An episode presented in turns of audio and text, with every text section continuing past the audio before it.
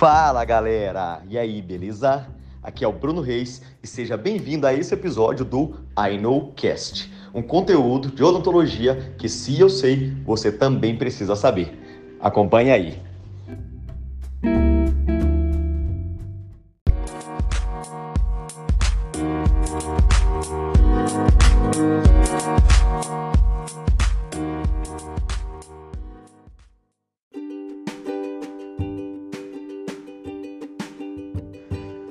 Bom, então tirando essa dúvida aqui, a dúvida da Fernanda, uma dentista aqui de Uberlândia, é, a pergunta dela foi, ela me mandou uma foto que mostrava uma incisal lascada. Ela fez resinas compostas e a incisal lascou. Só na incisal, a proximal estava íntegra, os dentes vizinhos íntegros, somente uma incisal lascada. Ou seja, a pergunta dela foi quais são os fatores que poderiam ter levado a essa falha incisal, a esse lascamento, a essa fratura da restauração dela por incisal. Então vamos lá. É, a gente está falando aqui de uma situação de um dente que foi restaurado sobre esmalte, ou seja, a resina estava sobre esmalte, não tinha dentina envolvida. E nós sabemos que a adesão em esmalte é bastante previsível.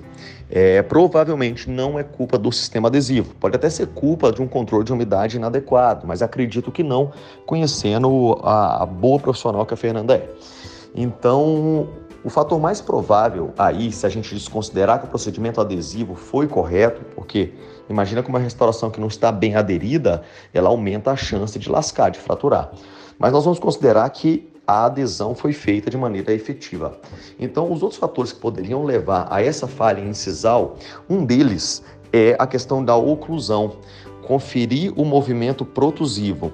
Se há uma distribuição entre os incisivos centrais de toques e movimento protusivo, é muito importante.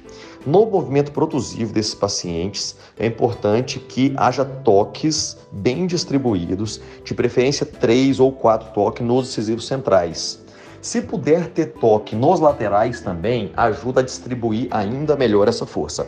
Então, na fase de ajuste oclusal, verificar a distribuição dos toques e se não há sobrecarga é bem importante para evitar esse tipo de fratura.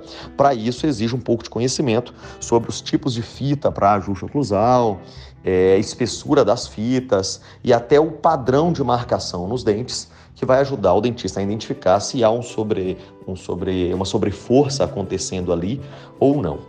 É, outro fator que pode acontecer nesses lascamentos incisais é que, se tiver ocorrido algum tipo de caracterização na incisal, ou seja, você criou ali formato de mameros, colocou resina entre mameros para criar propriedades óticas incisais, a gente sabe que quanto mais camadas, quanto mais você estratifica, quanto mais detalhes você constrói, você acaba incorporando também algumas falhas, algumas bolhas internas na restauração. Então, reduzir o número de camadas, sempre que possível abrir mão um pouco de excesso de características incisais, é, te ajuda a ter restaurações mais compactas e com menos bolhas. Nós sabemos que a cada camada que você coloca, as, as, interfaces entre as resinas, entre as camadas de resina, pode não estarem totalmente congruentes, totalmente fusionadas. Então pode ser que você tenha alguma falha interna ali é, evitar a caracterização quando ela não é necessária. Ou seja, para caso que você não precise de muita caracterização, abra mão delas e elas ajudam também a você não ter esse tipo de falha, esse tipo de lascamento. Então nós falamos sobre três fatores: procedimento adesivo, que pode ser que a resina não estava totalmente aderida e facilitou a fratura, ajuste oclusal e estratificação incisal. Esses são fatores que contribuem com o lascamento, com a fratura precoce de restaurações. É, se a gente discutir cada um desses, existe uma infinidade de coisas para discutir em cada um desses, mas essas já é uma boa orientação para poder ajudar a reduzir o número de fraturas incisais. Tá bom? Fernanda, parabéns pelo bom trabalho, conta sempre com a gente. E aí, você gostou desse cast? Ele te ajudou? Ele fez você melhorar o seu procedimento clínico? Ele te deu uma luz para resolver um problema na sua clínica? Se ele te ajudou, compartilha ele e ajude um colega seu também a ser ajudado, a também potencializar os seus resultados aqui com esses casts. Aguarde o próximo episódio. Abraços.